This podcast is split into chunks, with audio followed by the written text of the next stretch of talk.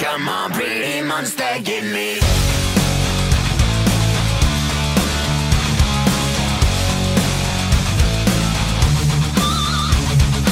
Hunky babe with the plastic boobs and the poison in her skin. Bleeding stitches on the fresh cut wounds. I can feel her needle sting. Confident in her riding boots and behind the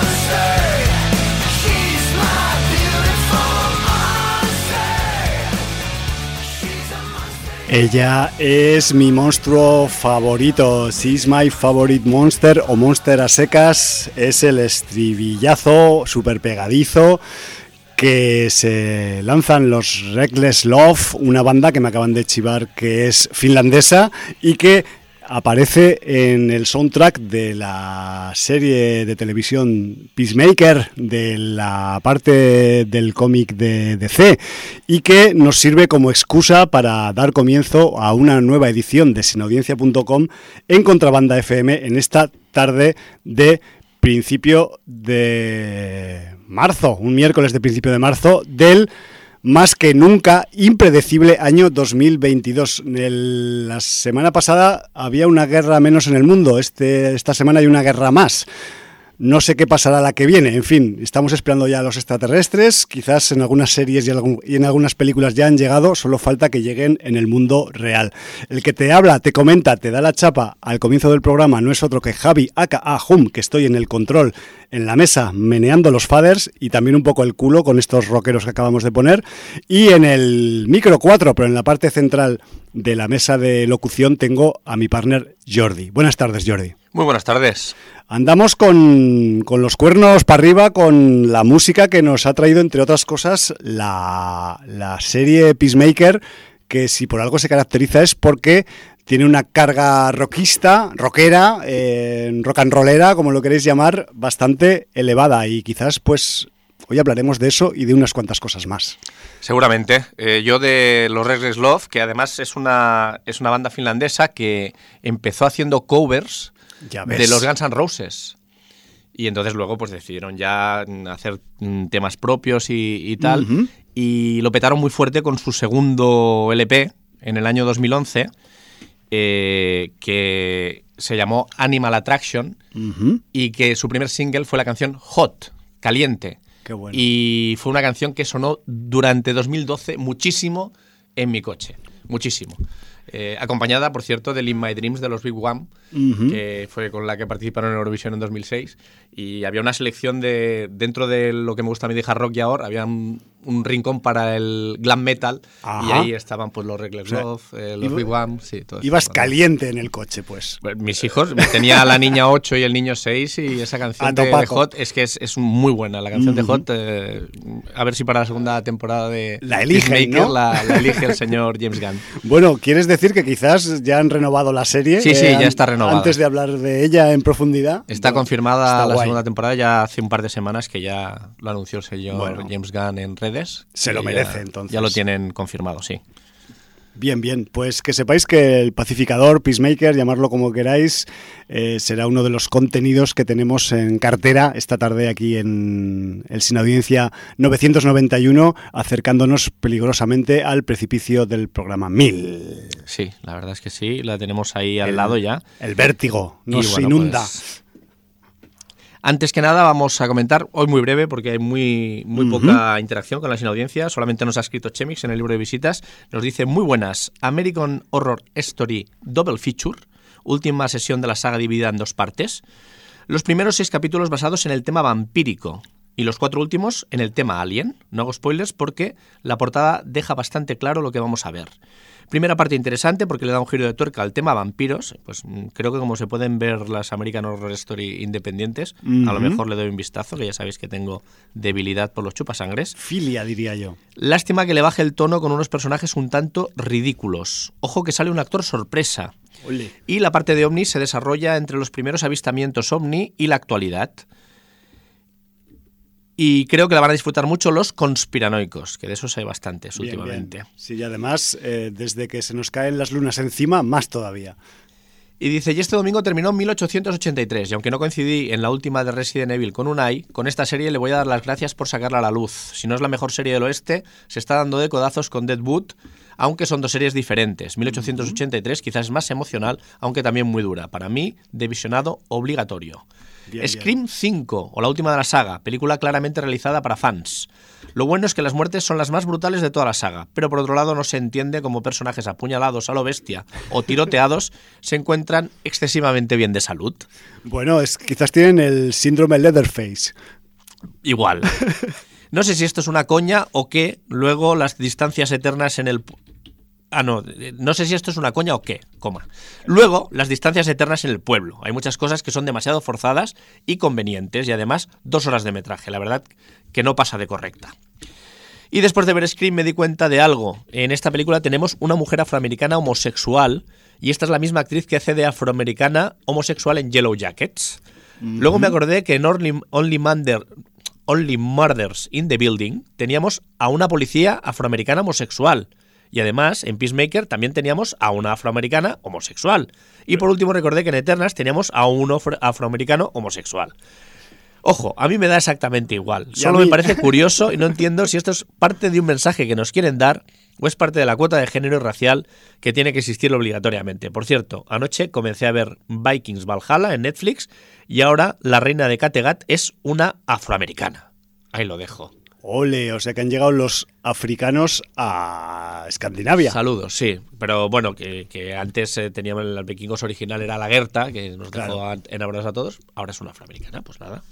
Eh, A tope con África. A tope, a tope, ya como, como cuando quieren hacer biopics de reinas inglesas blancas que las convierten en, africa- en- en afroamericanas, pues no pasa nada. Afroinglesas en este Ahora, caso. ahora, a ver quién es el valiente que se atreve a hacer la vida de Martin Luther King con un asiático. O Malcolm X con un peruano. Porque, a ver, no tendría por qué pasar nada, ¿no?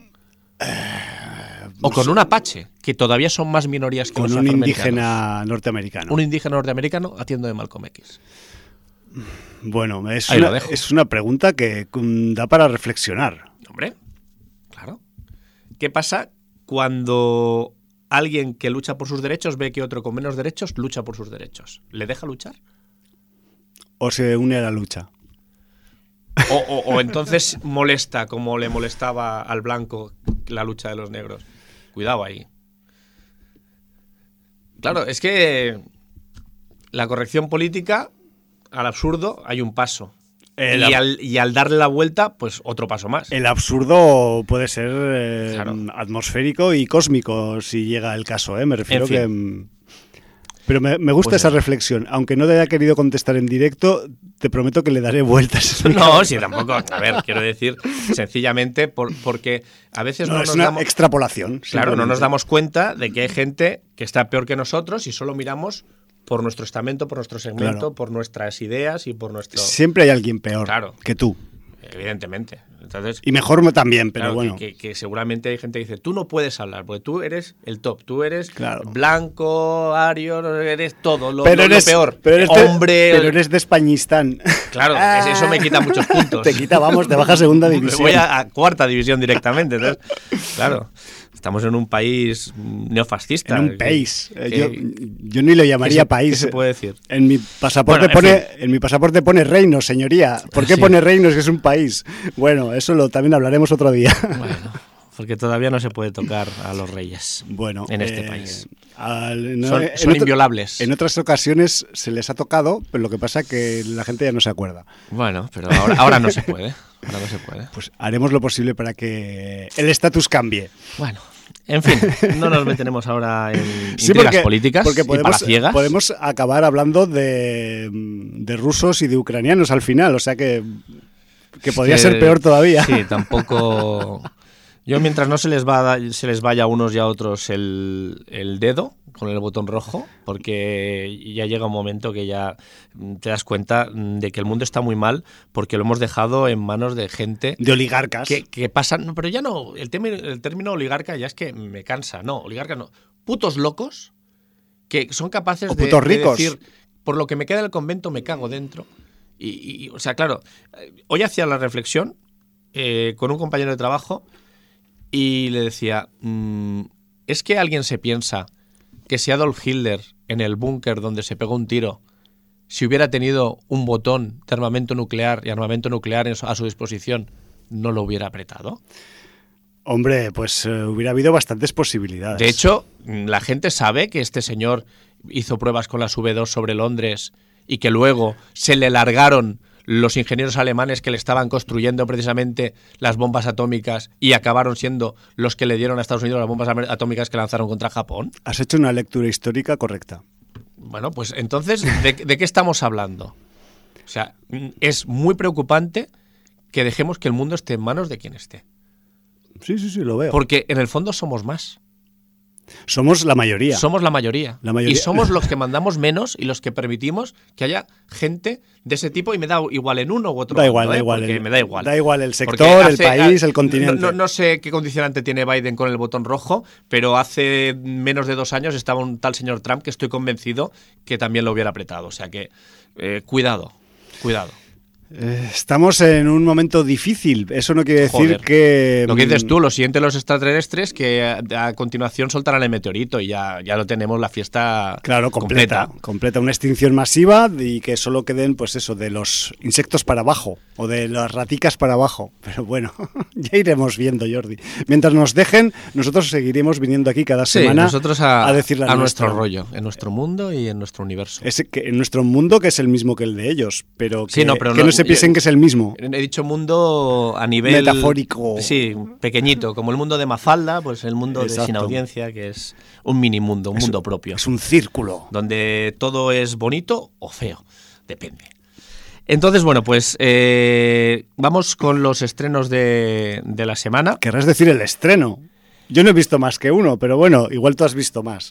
Que a veces voy un Bueno, poco no, pizco con los realmente estrenos. estoy mirando ahora y claro, el estreno que brilla con luz propia es esa nueva entrega de Batman llamada. The Batman, precisamente. Qué original. Sí, eh, está dirigida por el director Matt Reeves y bueno, pues como mucha gente sabe, eh, tenemos como protagonista, haciendo de Bruce Wayne barra Batman, al señor Robert Pattinson, que de ser un vampiro ha pasado a ser un murciélago. Yo diría. Esa te la compro. Eh, un vampiro escuálido a ser un murciélago cachas. Por el, Bueno, por el camino sí, sí, porque al además gimnasio, se ve que el tío supongo. ha ido bastante al gimnasio. Hombre, sí, es que no puedes hacer el Batman o eso, o te tienen que poner unas prótesis de esas de traje de engordar la pechera y tal. Bueno, curiosamente, ahora estaba pensando en el señor Michael Keaton. Michael Keaton, cuando hizo Batman, no se puso muy cachas, porque le hicieron un traje que era prácticamente una armadura, que además limitaba mucho su movilidad y tal. Y luego no me acuerdo qué película hizo de que hacía de un convicto que escapaba de la prisión y tal, y se puso hipermazado. Claro. En plan, Como en lo, que hizo Robert De Niro para El Cabo del Miedo, ¿sabes? Sí, sí, sí. O sea que, mira, a veces. Eh, y bueno, por el, por el reparto tenemos al señor Paul Dano haciendo de Edward Nashton, no voy a decir el nombre B, porque está el Mejor. nombre de, digamos, la persona y luego el nombre del personaje. Sí, señor, lo veo. Entonces, tenemos a Zoe Kravitz haciendo de Selina Kyle, que ya sabrá gente quién es. Y tenemos al señor Colin Farrell haciendo de Hola. Oswald Cobblepot, que también la gente afina a DC sabrá quién es. Sí, me- Entonces, me, pues- parece muy correcto que hables de gente con nombres y apellidos. Y luego al señor Andy Serkis haciendo de Alfred. Pero con su cara normal o Sí, sí, hombre, metiéndose. claro, no, no va a hacer Yo- yo sé. caracterizado de Gollum o de King Kong, de Alfred, ¿no? Alfred, recordemos que es el, es el mayordomo de, de Bruce Wayne. Sí, eh, Michael Caine era en las últimas versiones anteriores a esta, ¿no? Del Sí, señor, sí, señor. Y bueno, por ahí el- tenemos a John Turturro, Jeffrey Wright, o sea... hay- Turturro también. Sí, sí, sí, hay- Madre hay- mía. haciendo de Carmín Falcone. Ya ese apellido dice cosas. Me suena, sí. Entonces, bueno, pues eh, aquí eh, dicen que la, la historia está más centrada en los cómics originales del personaje, mucho más cercano al cine negro. Sí. Eh, realmente mm, hay gente que comenta que es una película muy oscura, con mucha trama de cine negro. Hay gente que la ha emparentado con un cruce entre Seven y Show. Ya veremos, porque esas son muchas Hombre, pretensiones, es porque has mucho cogido, ese. claro, has cogido dos de las películas de terror, pues prácticamente buques insignia de unos géneros que navegaron durante los 90, entonces tampoco es fácil decir eso.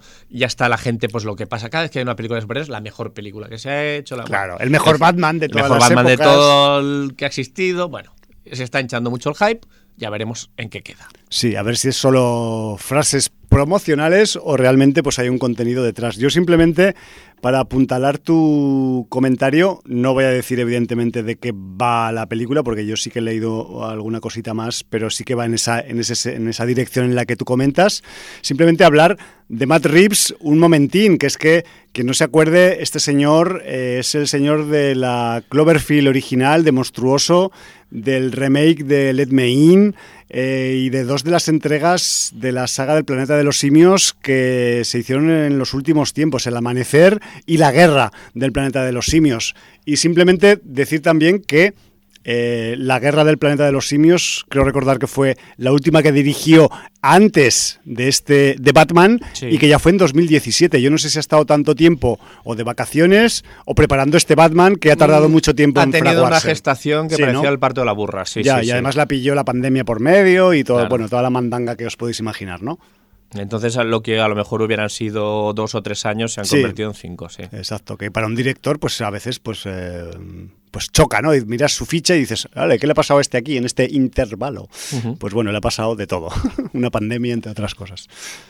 Pues sí, eh, yo creo que es el estreno más destacado y tampoco... Sí, aparte de los otros que hay, yo es que tampoco les he visto una mayor interés, un mayor interés para la sin audiencia. Quizás hay alguno que se nos escapa, pero bueno, mm, si se nos escapa, pues ya alguien nos pegará el toque y nos dirá que, oye, se os ha escapado esta joya del género que se os pasó por debajo de la mesa aquel día. Bueno, pues bienvenida será la aseveración también. Efectivamente, pues eh, mira qué bien. Hoy vamos a empezar a hablar pronto de... Tenemos algo... Hay agenda, pero para semanas próximas, porque Sí. ya tenemos programación del Festival de Cine Terror de Sabadell, pero vamos a esperarnos. Sí, y el Sombra Fest también será también en, en la segunda parte de marzo y me, me refiero que con estos con estos eventos pues ya nos meteremos más cuando cuando le toque ya por fechas eh, en ciernes, ¿no? Pero por, por- por lo demás, yo no tengo esta semana más material de, de eventos ni de, ni de citas públicas. Eh, yo tengo un par de recomendaciones que, que ha hecho el, el amigo PJ.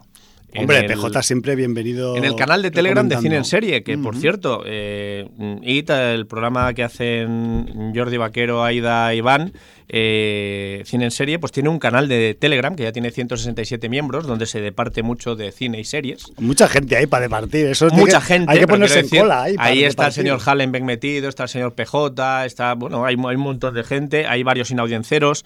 eh, entonces, bueno, pues eh, de verdad que mm, hay recomendaciones a tutiplén. Y entonces, bueno, pues entre esas eh, recomendaciones ha salido la recomendación de una serie que acaba de salir en, en Netflix que se llama Los Guardianes de la Justicia. Uy, uy, uy, uy, uy, uy. Eso se parece mucho a muchas cosas. Joder, se parece mucho. Bueno, o sea, eh, yo he podido verme un capítulo. So- creo que son siete y son breves, son entre 21 y 25 minutos, ¿vale? Qué, qué extraño, ¿no? Y, O sea, es- ese formato ya solo lo usan ya casi para las sitcoms y poco más. Sí. Pero es que esto es una cosa muy rara, Vale. ¿vale? Cuéntamelo. Eh, está detrás el señor Adi Shankar, que es el creador, que es un tipo con un morro increíble, que ya se acercó a- al señor McFarlane para decirle que él quería hacer Spawn sin tener ni puta idea de dirigir, pero sacó muchas cosas de esa entrevista, ha hecho un montón de cortos con sin tener los derechos pues de Punisher, de, de un montón de, de gente o de Marvel o de DC. O sea, es un, es un fricazo, pero va un poco por, por libre, ¿no? Sí, sí. Entonces, eh, él ya, aparte de todos estos cortos y todo esto, eh, ya se metió a, a hacer alguna producción eh, que se llamó Adi Shankar's Gods and Secrets, donde pudo contar con alguna actriz de cierto renombre, aunque un poco loser, porque fue con renombre en los 90 y luego perdió todo el cartel. Que De- estamos hablando de Denise Richards, Joder. que sale en esta serie de los Guardianes de la Justicia también. Y no sé cómo ha podido convencer a Netflix para eh, llevar esta serie a cabo, porque es una serie de una cara dura, una cara dura brutal.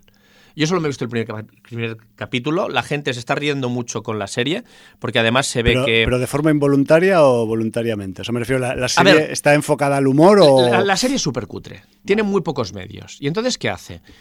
Te, te plagia directamente la, la Liga de la Justicia de DC. Vale, vale. Como si fuera una producción de Asylum, pero de... Correcto, en em- emulando... Y en entonces, serie. como tiene muy pocos medios, eh, la acción, el, el primer capítulo te cuenta que en 1947 estalló la Tercera Guerra Mundial. Porque Mm, lograron revivir a Hitler haciendo un cyborg de él. Hostia. Y entonces vino un superhéroe de otro planeta y que era Marvelous Man, el hombre maravilloso, que además mm, es, es exactamente igual que Superman, Qué extraño. qué extraño, Es pero es extraño. asiático, es asiático y va de blanco, con capa roja, y vino Marvelous Man y salvó a la humanidad. Vale. De la Tercera Guerra Mundial, de Hitler, impidió el asesinato de Kennedy, bueno, todo lo que quieras. Cambió el curso de la historia. Cambió el curso de la historia. Vale. Y entonces han pasado 40 años y estamos en 1987. ¿Y qué hace? La producción es tan pobre que lo que hace es recurrir a la animación cuando quiere narrar hechos que no tiene presupuesto para rodar. Sí, o que son de acción o de efectos especiales. Entonces, ¿qué Joder, hace? macho. Imágenes de archivo en blanco y negro de los años 40, donde hace un fotomontaje muy cutre de este Marvelous Man, Ajá. eh, animaciones en medio, Puras y duras. puras y duras. Y luego pasa a los años 87, donde, a pesar de ser 1987, que yo recuerdo que en 1987, para las comunicaciones que teníamos, las televisiones en color y todo funcionaba bien, pues ahí todas las televisiones en color que hay y tal, todo tiene interferencias, todo, no tiene, todo tiene para verse un poco mal. Claro, Para, para, para disimular. Disimular, sí. Bien, bien, bien. Y entonces, bueno, pues hay socias de este Superman, hay socias de Batman, que además es un wrestler de estos que. Por eso ha hecho mucha gracia en el canal de cine en serie, porque enseguida ha saltado Jordi Vaquero y Iván, que son eh, superfans del Sí, wrestling. Y entonces han dicho: Pues está este y está este, y ya. Bueno, y entre PJ, eh, Jordi y Iván ya se ha montado ahí el, el sarao con El la serie esta de. de The Guardians of Justice, los Guardianes de la Justicia. Y entonces hay un socias de Aquaman, un socias de Wonder Woman, todo así, ¿vale? Qué fuerte. Y, y- y la serie es tan mala que a lo mejor le da la vuelta, pero yo no lo he sabido ver del todo. Ya, Eh, yo llevo solo el primer capítulo y no sé si me está gustando o me está ofendiendo. claro. Es que ahí hay una fina línea, ¿eh? Sí. Ahí en ese, en ese Sí. tipo de campo, Eh, cuidado. El, el- el- el que hace de socias de Batman, que aquí se llama. Bueno, es, es- como un pájaro. El- no sé qué Knight, es el caballero. Ahora no me acuerdo qué pájaro es, el halcón o bueno, lo que sea. Hawk Knight, Night Sí, Hawk. pero que la única diferencia es que en vez de ser la careta de un murciélago, pues es como de un halcón negro con plumas y lleva la capa igual. Vale. Y el logo se ve de corchopán, pero hecho de corchopán en relieve, pero, pero muy cutre. O sea, Pero es que. premeditado. Parece, sí, pero ¿no? te saca un poco de la acción, porque Ya, ya, hay ya. otras cosas que, bueno, que no está mal, porque como los luchadores son wrestlers y tal, pues alguna coreografía no está mal, que tampoco es que sea nada del otro mundo, pero ya te digo, es la fina línea entre la ofensa de, de la poca vergüenza que tiene Sí, sí, sí, sí. y, y la fascinación. Qué fuerte.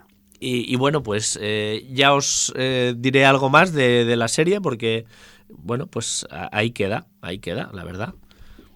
Denise Richards y Andy Sí. Milonakis también anda por ahí. Sí, el Diamond Dallas Page, que creo que es uno de los, de los luchadores estos, bueno. Sí, este es el, el- el caballero halcón, el Night Hawk. Nighthawk, es halcón, ¿verdad? Sí, me ha caball- parecido. que, no, que no es halcón nocturno, sino caballero halcón.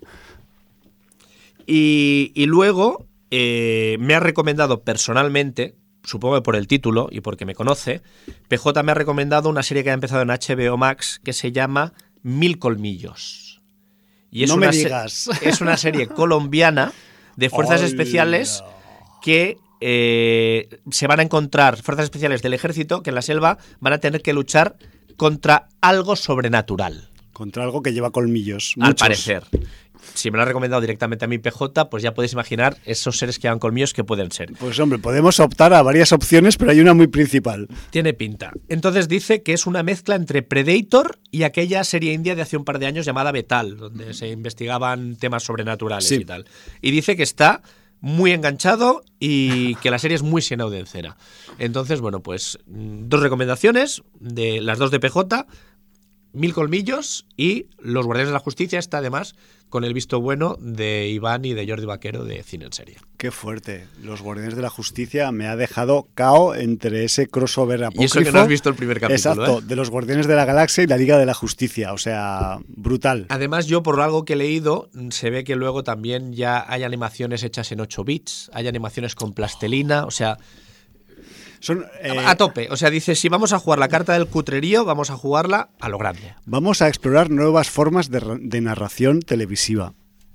Por, Sí. En formato seriado. Entonces, bueno, Sí, sí, yo qué sé. Es que, a ver, en- quizás en series o en películas convencionales esto todavía no está muy introducido, pero es que a nivel, por ejemplo, del amplio espectro del mundo del documental, sí que se usa mucho, porque a veces, pues por, por pura necesidad de la temática del documental, no puedes tener eh, imágenes de archivo de determinados temas, pues porque es ultra secreto, porque, nadie, porque no había cámaras en esa época, o mil razones más, ¿no? Entonces, pues claro, es un poco esa esa forma de hacer traspasada a la ficción, que bueno, pues en, en la ficción el, camino pues es amplio y te puede eh, pues ayudar para, pues eso, con tu ingenio y con tus animaciones, pues puedes levantar una serie que eh, si se hiciera de forma mm, con presupuesto alto sería una serie carísima y así les ha salido por cuatro duros, que es lo- la razón principal creo que por la que Netflix la ha comprado, quizás.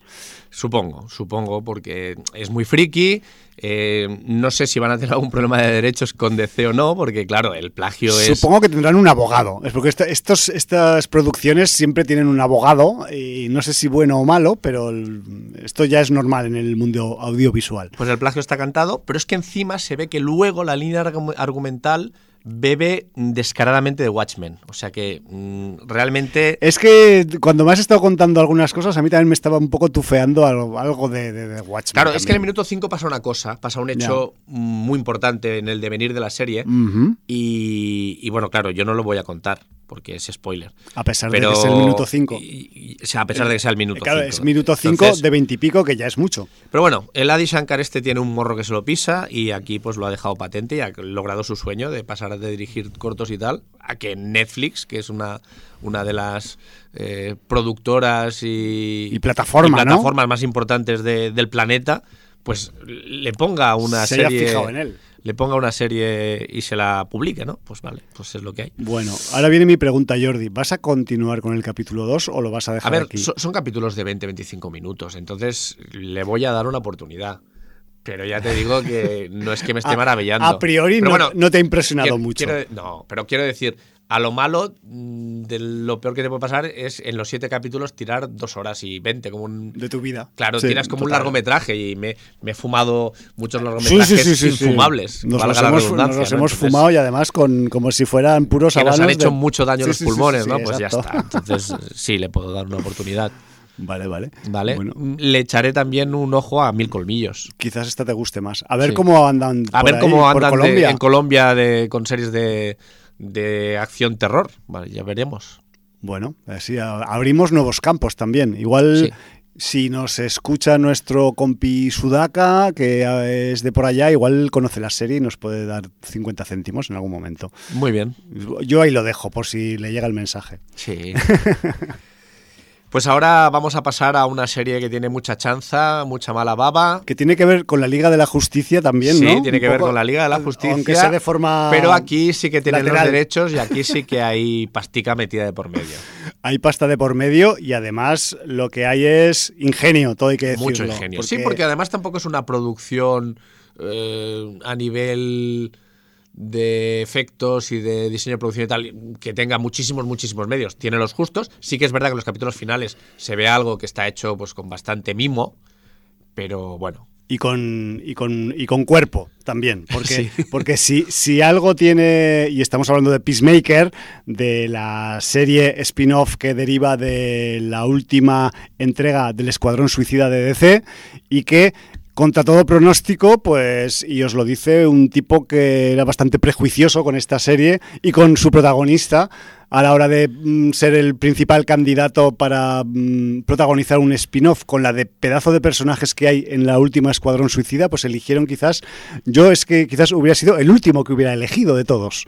O sea, incluso el Comadreja Man me hubiera, me hubiera- lo hubiera elegido De antes que a formas, yo creo que, que eh, Comadreja se ha convertido en un mito Total. y lo O van, sea, a yo explotar, alimento. lo van a explotar más como idea o como ilusión de que aparezca. O como concepto. o como sí. concepto que no. Aunque bueno, conociendo al señor James Gunn, yo no apostaría que no haya un spin-off sobre Comadreja. Yo lo diría con la boquica pequeña, a ver si se van a poner así con el rollo este de la animación y me No, hago así unos 8 bits. Mira lo que pasa cuando dices que algo es muy difícil que se estrene, ¿no? Lo que ¡Pum! pasa. Ya Pues venga, ya veremos Bueno, qué pasa con Comadreja. yo ya lo he dicho para que ocurra. O sea, ya lo he dicho en el sentido contrario. Bueno. Pues que sepáis que, que a, grandes rasgos, Peacemaker más divertida y más entretenida, yo creo que no puede ser. Hay que, desde este lado de los micrófonos, ya sabemos que nos escucha todas las semanas James Gunn. James Gunn, muchas gracias por habernos dado esta serie, por haber dado en la Diana en lo que podría ser, pues eso, eh, pues uno de los personajes menos utilizables para un spin-off de, la película del año pasado de Suicide Squad, ¿no? Y además es que ya nos vamos a meter un poquito más en detalles, pero es que es una serie que tiene de todo y es que como tiene de todo, pues es imposible que mm, no garantice la diversión y el entretenimiento para casi cualquiera, ¿no? Tenemos, lo digo por decir algunas cosas que salen en la, en la serie, ¿no? Supremacistas nazis, águilas que dan abrazos, eh, superbo- superbocazas que son un poco, un poco copia de Deathpool, que ya nos gusta Deathpool también, ¿no? Tenemos chistes de lesbianas, tenemos una amenaza a escala mundial y además, guasa, guasa y más guasa, guasa por un tubo y que, que es de lo que más eh, rebosa la serie, ¿no? Que tiene Barbas teñidas. mucho cachondeo. eh, los cachondeos a todos los niveles y a todas las, digamos, concepciones y a todas las historias. O sea, me refiero que, eh, por, por poner dos ejemplos, o sea, mm, hay gente que hace humor sobre casi todo, pero hay algunas cosas que no las toca, como son la muerte o la familia. Pues aquí también, también entra en la batidora del, del humor, humor negro, por supuesto, y bien ácido en algunas ocasiones, incluso proveniendo de unos yankees, que también existen yankees ácidos en, en Estados Unidos. Aquí está la prueba, ¿no? Y, y me refiero que además tenemos pues unos ocho capítulos que eh, la mayoría de ellos son de bastante gran factura, con un nivel bastante alto a nivel de argumento, de intensidad narrativa, de meollo argumental, de efectos especiales en algunos casos, de coreografías de pelea, de torceduras de culo argumentales. Me refiero que la serie anda sembrada un poco, o sea, yo creo que la han preparado para que haga este efecto, ¿no? Pero eh, en general, haciendo una lectura así desde afuera de la serie. O sea, es una serie que, que- que es de las imprescindibles de este 2022, ¿no? Podríamos decir. Sin duda. Y, aparte, pues ya lo hemos dicho al empezar el programa, el musicote. Es que eso forma parte del Claro, conjunto. o sea, quiero decir, no hay capítulo en que alguna canción no sea protagonista de la trama. Alguna canción o varias O incluso. varias, sí, sí, porque yo entiendo que el- la producción de esta serie se ha gastado el dinero en algunas cosas que, que- que- te entran por los ojos, sobre todo, pero es que también se ha dejado dinero, o al menos cariño, que no sé si es tanto más cariño que dinero en este caso, con la cuestión musical, porque incluso aunque no te vaya el rollo este del air rock o del glam rock, vas a acabar encontrando en algunos capítulos temones que dices, pues como este que hemos usado para empezar hoy, ¿no? El de Monster, que yo ni conocía a estos finlandeses, ni sabía si eran actuales o de los años 80, me daba igual. Y el día que sonó esa canción, dije, "Estu- estaba ahí en mi salón con los cuernos para arriba ahí, o sea que me refiero... Hay muy buena combinación, Sí. porque hay bandas contemporáneas y bandas antiguas, o sea, de los 80. Hay- hay un- que- balanceo. Que, lo que hablábamos antes de empezar el programa, porque nosotros siempre te- tenemos los previos, que a veces son más interesantes incluso que el, pro- que el programa, ¿no? Y hablábamos de eso, de, de que sí que es verdad que han habido grupos que han aparecido con las carpetas de sus discos, como Motley Crue. En algunas escenas rollo vinilo, o sea que- Correcto. que, es que es... Motley Crue, Cinderella, Ujú. Kiss. Y luego no han sonado sus temas. Claro. Entonces, claro, yo supongo que no es lo mismo pagar un tema de Reckless Love, o pagar un tema de Choir Boys, o pagar un tema de, de Wigwam, O que de pagar un tema Rock. de Motley Crue, o pagar un tema de, de- de Kiss. Y ya no te digo Aerosmith, Alice Cooper. o sea, Ya. claro. eh, entonces, sí que es verdad que, que la serie, supongo que más con el éxito que ha tenido la primera temporada, quizás se lo pueda permitir, pero a mí, por ejemplo, Cinderella se llega a hablar de ellos en la y creo que no suena ningún Incluso ningún tema de ellos se es hace- una pena porque es se brutal, hace cachondeo en los, en, los, en los diálogos, ¿no? Porque juegan un poco la baza de, vale, esto no lo puedo poner, pero hablo de pero ellos. hablo de ellos Hablo sí, de sí, ellos sí, y además es. meto un chascarrillo. o pongo ¿no? la carpetilla cuando Exacto. bueno sí Sí, porque además hemos de decir que en- hay más de un momento vinilo en los ocho capítulos. Me refiero que a ese Sí. nivel eh, yo me he quedado gratamente sorprendido. en el segundo creo es recopilación de vinilos de la época Y luego sí, sí. en alguna de las eh, escenas de la mitad pa'lante del de Peacemaker en su caravana, pues él también tiene su tocadiscos y también el tipo pues eh, disfruta de algunos plásticos con sonido dentro. No, que además es de agradecer eso que sean vinilos Sí, señor. Que podrían haber puesto CDs tranquilamente. Tranquilamente, sí, o, sí. el- el- o la mierda de aplicación de turno. Pero bueno, un ya pendrive, ¿no? hemos ido viendo también que como argumentalmente, y esto viene derivado de la película de Suicide Squad, el personaje de Peacemaker ha pasado algún tiempo a la sombra, como se decía antes en los cómics, en la cárcel, pues eh, han puesto de manifiesto en el argumento que se ha perdido algunos avances tecnológicos de los últimos tiempos. Entonces eso le da más cachondeo todavía al asunto. Como es el concepto de la nube, por ejemplo. Sí. Que, que a él le viene grande lo de la nube y es muy divertido cuando sacan esto un poco a, a pasear, ¿no? Sí, porque además uno dentro de el grupo que se forma para, digamos, eh, combatir la alerta Sí, que porque- se va a tener que combatir, porque dijimos que no haríamos spoiler de qué, cuál es la amenaza. Porque hay una amenaza. Hay una amenaza, entonces se crea un grupo de, de choque, ¿vale? Una fuerza de choque. Eh, parecido a la- al Escuadrón Suicida, bueno, pues tiene sus similitudes. Más rollo comando. Más rollo comando, sí, porque Táctico, eh, decir. hay gente que tiene mm, tablas en la acción, pero hay gente que tiene tablas en otros sentidos. Hay Eh, un informático. en la logística, Ah, sí, exacto. señor. Y entonces es muy curioso precisamente el informático cómo choca frontalmente con Pacificador en todos los temas tecnológicos, ¿no? Sí, sí, sí, se les. Es, el, el día de las presentaciones del PowerPoint. es un clash continuo. hostia, sí. es brutal. Y, y luego eso tiene una contrapartida, pero eso ya es spoiler y hay que ver la serie para ver que, que- que todo no queda en esa confrontación, sino que puede llegar a haber incluso eh, puntos de coincidencia, pero eso ya es argumental. Y luego también decir que hay una segunda trama eh, de la parte de amenaza que viene pues de que tenemos un genio del mal, Por supuesto. que sí, no sí, es sí. simplemente un genio del mal porque sus ideas políticas, raciales, eh, xenófobas y tal eh, sean muy extremistas, sino es que además es capaz de construir un laboratorio cuántico que crece cuando entras en él, que Me es capaz de construir armas, armaduras, bueno, Elementos tecnológicos muy letales. un genio del mal. Sí, Lo sí, que sí. vendría a ser en el mundo del cómic un genio del mal. Sí, que es un cruce entre un Mad Doctor puro y duro un y, Doctor Muerte y un, y- y un supervillano de acción también. Correcto.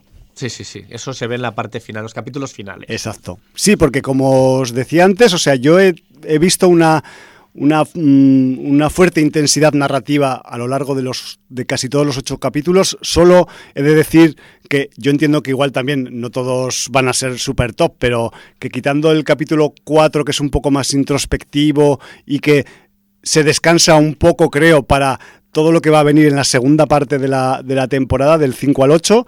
El resto son todos muy pepinos. O sea, yo tengo algunos especialmente reseñables como el capítulo 2 y 3 que me parecen geniales, el 2 sobre todo, pero el 3 pues está casi a la altura. El 2, la recolección de vinilos y los balcones. Es Exacto, muy, es, muy es muy bestia, pero luego también en la segunda parte pues tenemos, y no voy a hablar del 8, el 5 y el 7, por ejemplo, que cada uno por sus razones argumentales y de las cosas que pasan ahí, pues es que dices, hostia, o sea, vaya capitulazo, tío, o sea, a tope. Pero también yo creo que el 4 te prepara un poco emocionalmente Sí. para la historia de los hermanos. También, Porque, porque, porque es una historia, historia de humor, pero cuando tiene trozos de drama, joder. son muy dramas, Son, muy drama, y drama son muy duros. O sea, Sí, sí, sí. realmente en este sentido, el- que la gente no se piense que, que por ser una, una comedia no tiene momentos negros, no, negrísimos. Sí, no, no, hay, hay oscuridad y yo pienso también que si no hubiera este punto de drama, quizás todo demas- quedaría demasiado eh, circense y demasiado gracia gratuita y eso Correcto. le ayuda un poco pues a ponerle a todo este cachondeo general que hay, a pesar de que ellos van en serio en el argumento, pues a, a ponerle un poco eh, con sus propios límites, ¿no? Para que, para que quede un poco contenido y no sea eh, todo el cachondeo cuesta abajo y sin frenos, que podría haber sido también, pero la serie si tiene mm, algo importante que mm, mostrarnos es que eh, tiene varias facetas, aunque la principal sea eh, el humor y la acción, ¿no? Pero que tenemos también una gran, eh, un gran argumento de intriga, misterio, investigación que va por el lado más puro y más duro de la ciencia ficción, que es, que es el género al que hay, que adscribir la serie mm, indefiniblemente, y, luego pues todo lo demás que, va a su alrededor, ¿no? Que está, pues yo creo que, que buscado y como la música, por ejemplo, pues y, y hecho con, con mucho cariño y mucho tacto. Y eso, y eso se- nota mucho también.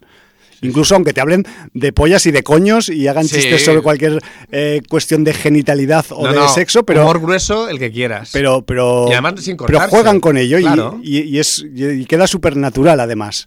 Y lo hacen los señores, lo hacen las señoras, sean heterosexuales o sean eh, gays, da lo mismo, ¿no? Incluso pues hay algunos em, organismos en la serie que tampoco están, entran, entran den- dentro de esta adscripción y que también tienen su punto humorístico. Entonces, bueno, pues ya está. Me refiero que ese nivel eh, se reparte para todos los lados, a efectos de humor y de ironía. Mm, todo pasa por la picadora, ya lo hemos dicho antes, y no hay ningún tipo de, de cortapisa. Y, y además hecho con buen gusto. Dentro del mal gusto está hecho con buen gusto para que nadie les pueda señalar con el dedo y nadie les pueda llevar a un juicio por no sé qué o por no sé cuál. Que eso también lo han mirado muy bien. El James Gunn ha sido muy astuto en ese aspecto y ha puesto los eh, cortafuegos conceptuales necesarios por, toda la- por todo el argumento para que nadie le diga, es que tú, es que tú. eh". No, no, no, perdone usted señoría, aquí esto yo lo puse porque esto también identifica a tal cosa. Me refiero que a ese nivel también está bien estructurada. Y luego la, la serie tiene violencia explícita, no se corta con el gore. Y además, hablaste hace poco, gracias a la última película que reseñamos del señor James Wan, que a ti te flipan las escenas en comisarías. Por supuesto. Aquí tienes un capítulo con escena en comisaría. Con y vaya es- escenón, ¿eh? con escena en comisaría brutal. Y, y, a ver, eh, hay algunas escenas de matanza también, vamos a decir, en esta, en esta Peacemaker. Y joder, pues aquí tenemos eh, comisaría y tenemos también eh, campo abierto. Y granja, Ten- sí. Tenemos de todo. Me refiero que ese- a ese respecto y a ese nivel, pues la cosa va Pero la, la escena también a campo abierto con mucho policía. Sí, casualmente, no sé por qué. mm, pasaban por allí.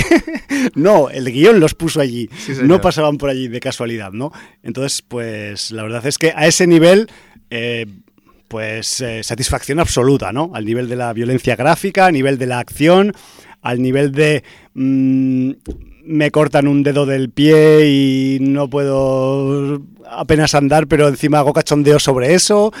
No sé, todo ahí pues muy bien mm, recogido y muy bien estructurado. Y joder, que, que si no habéis dado al play todavía la serie, yo creo que deberíais pensar en hacerlo. Sobre Sí. todo para, para también pues meteros en el cuerpo un chute de, de buena sensación De y de buen humor, porque Sí. es que el mundo ahí fuera ya sabéis cómo está, de per- el percal, que ya lo hemos dicho antes, pues esto os va a ayudar un poco a recargar pilas, porque va, os va a distraer un poco de, de la mierda exterior, ¿no? También. Pregunta que ya dijimos en su día, pero ¿es necesario ver Escuadrón Suicida para ver Peacemaker?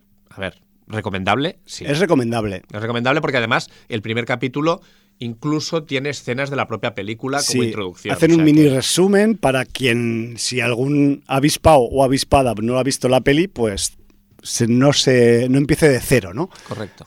Pero claro, o sea, si habéis visto The Suicide Squad 2021, pues quizás ya sabéis qué pie calza el, el Peacemaker y ya iréis pues con una eh, idea preconcebida como iba yo, que era totalmente pues eso, preconcebida del carajo y, y luego me lo he pasado pipa.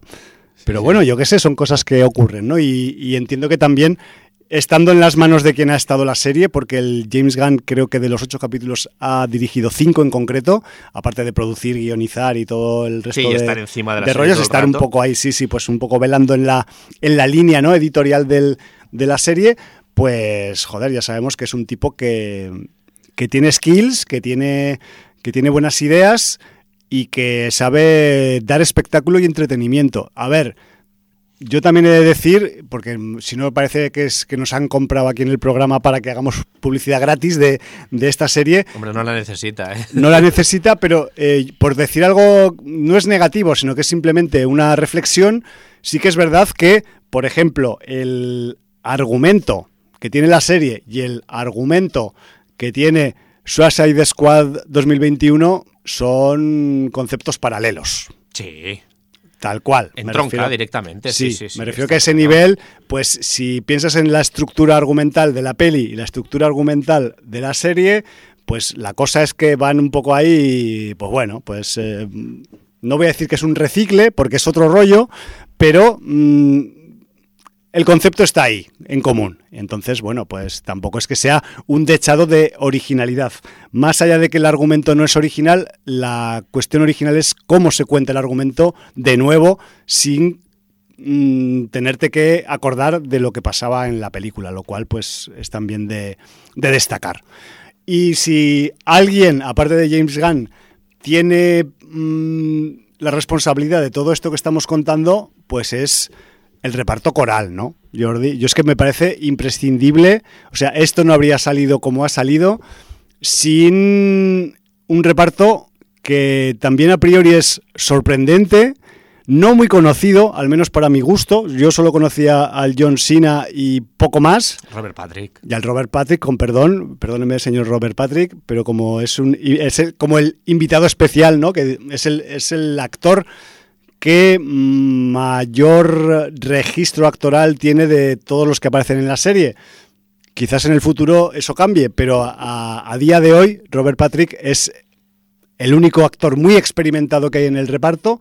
Y en este reparto coral no, de nombres no muy conocidos, la verdad es que hay una complementación entre esas habilidades cómicas que no sé de dónde le han salido a John Cena, supongo que también por obra y gracia de los guionistas también que han Sí, sabido pero- buscarle pero su punto, ¿no? Yo voy a romper una lanza en favor de John Cena. Encuentro que eh, estaba mucho más limitado en el Escuadrón Suicida.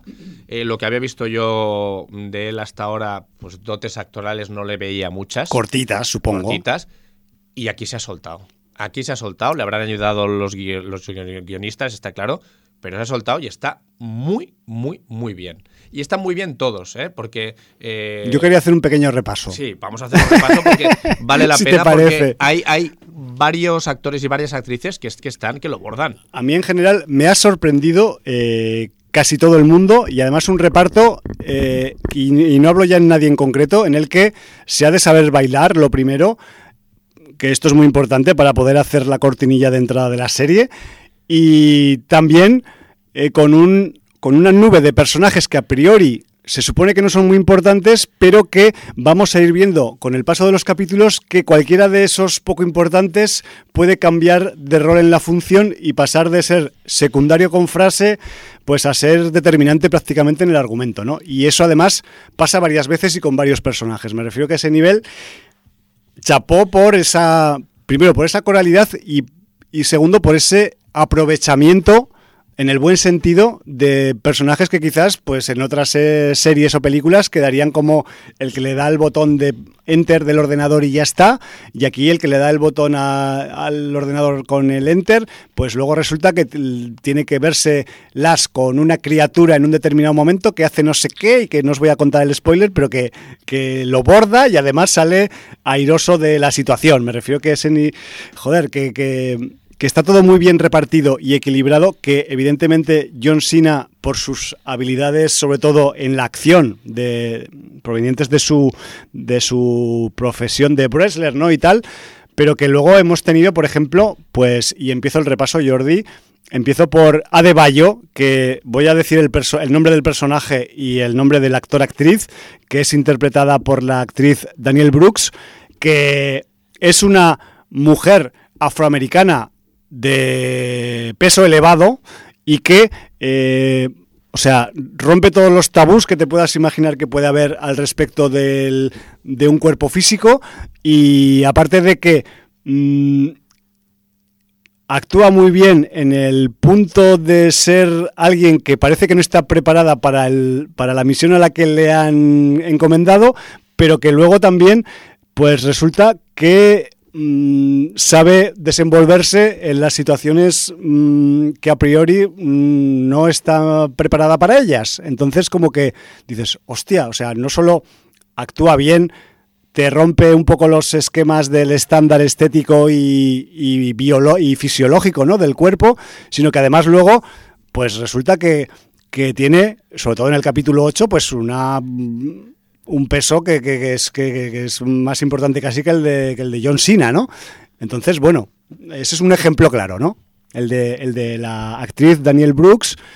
Luego también, por ejemplo, tenemos al actor Freddy Stroma, que hace de Vi- Vigilante. Vigilante, que además este señor, pues eh, acompaña y compite en Gañanadas con el propio Peacemaker, Es el Son zipizape. Sí, es el personaje que más se puede parecer a Deadpool en toda la serie, en toda la función. Es incluso un poco el traje y todo, ¿eh? Sí, sí, no, está buscado que es un poco, pues vamos a hacer un Deadpool, pero que no sea irromp- que sea irro- En verde y negro en vez de rojo y Sí. negro y que no sea rompible. sí. Exacto, que, que se pueda romper el hombre y que le puedan hacer dañito, aunque el cabrón Sí, también aunque- se la o le- sea. le, le hacen daño por todos lados y el tío sigue aguantando haciendo chistes. no, y luego es un killer, que me refiero Ah, que, no, no, es un killer de. de- que me bueno, refiero que, del que- 15. que aunque pueda parecer es, que, es casi más killer que pacificador. que tiene una boca como un camión de grande. Es, es un sociópata, ¿eh? Exacto, no, no, es un. es- sí, es, yo creo que en el mundo real este hombre estaría eh, Joder. entre rejas, pero bueno, Sí, estamos sí, en una serie, ¿no?